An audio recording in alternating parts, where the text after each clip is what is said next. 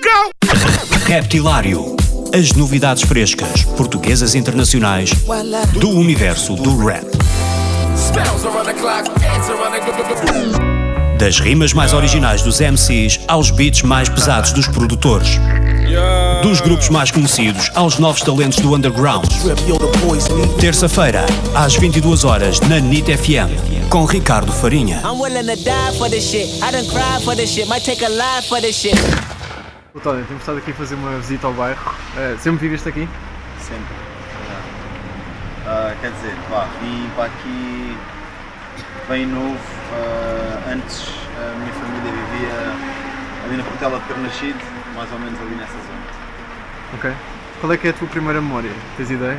Minha primeira Memória. memória. Epá, nem sei, mas. Era provavelmente nos tempos antes de vir para aqui para este bairro. Ou estás-me a falar de memória daqui deste bairro?